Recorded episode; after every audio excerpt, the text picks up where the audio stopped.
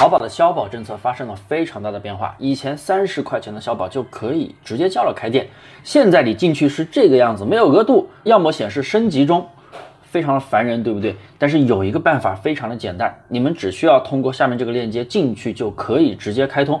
不管你上不上传宝贝，有时候你上传了宝贝，它可能会显示额度，你不上传宝贝，它也没有额度。但是用这个链接通通可以搞定，就这么简单。